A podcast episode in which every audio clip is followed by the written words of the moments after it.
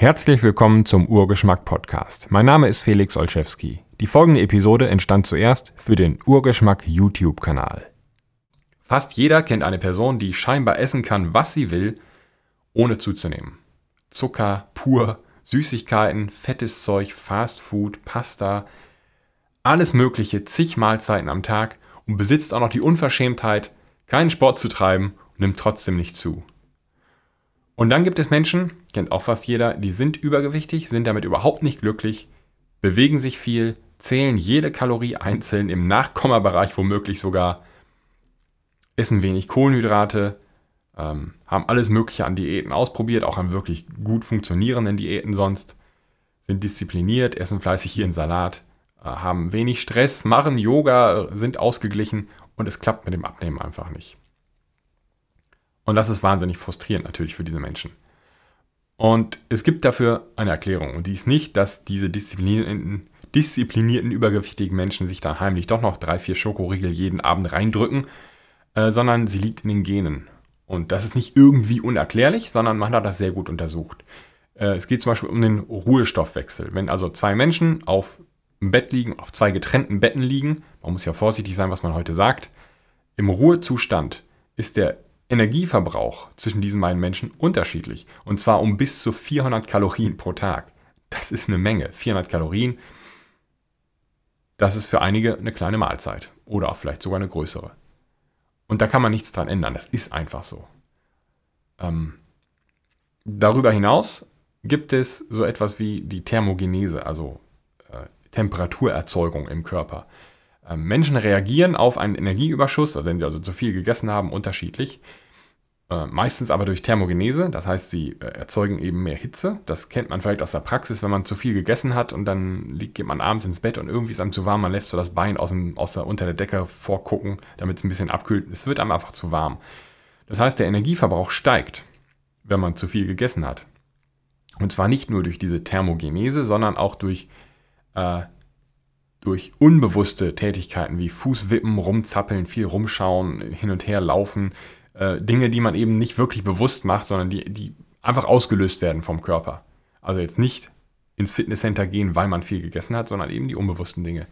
Der Unterschied im Energieverbrauch dieser Tätigkeiten liegt bei über 700 Kalorien. Wenn man genau hinschaut, glaube ich sogar 800 Kalorien. Das heißt, es gibt Menschen, die verbrauchen, wenn sie zu viel gegessen haben, 700 Kalorien mehr pro Tag. Es gibt einige, die verbrauchen sogar ungefähr 100 Kalorien weniger pro Tag.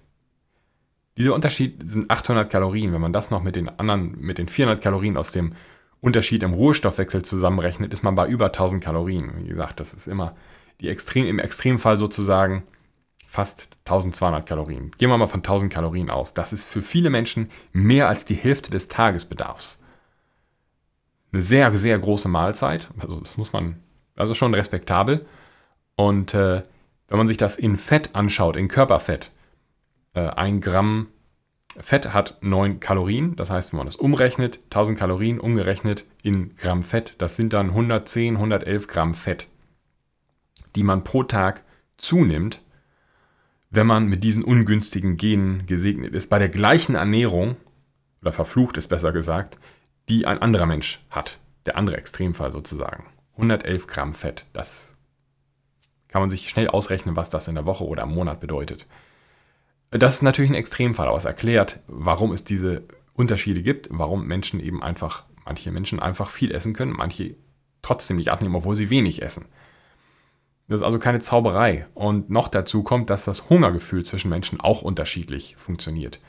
Ähm, und zwar nicht psychisch bedingt oder, also das auch, aber man hat das alles, äh, man kann das am Hormonspiegel messen. Das Hormon äh, Grelin ist dafür verantwortlich.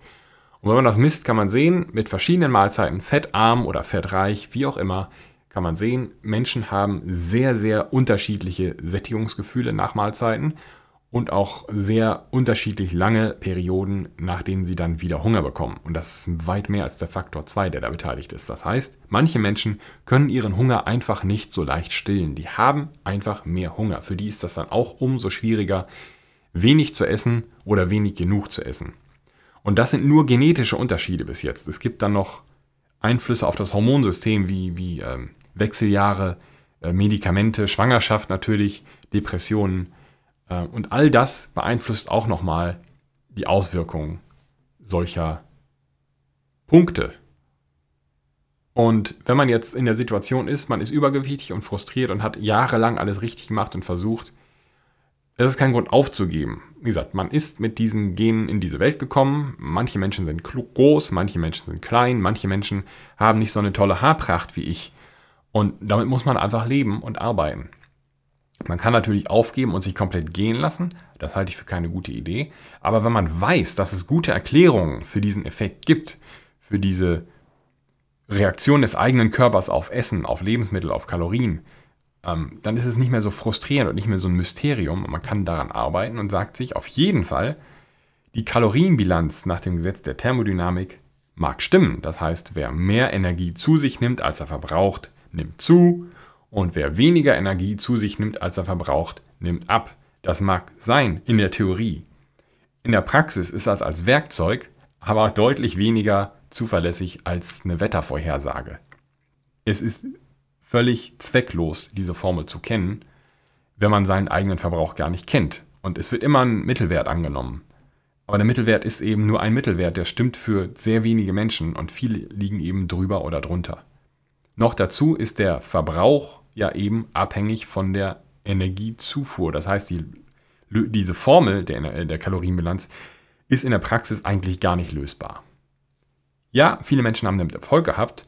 Das heißt aber nicht, dass die mit der Formel an sich Erfolg gehabt haben, sondern sie haben einfach wenig genug gegessen. So, und das funktioniert natürlich für alle, aber die Formel an sich ist so praktisch nicht zu gebrauchen.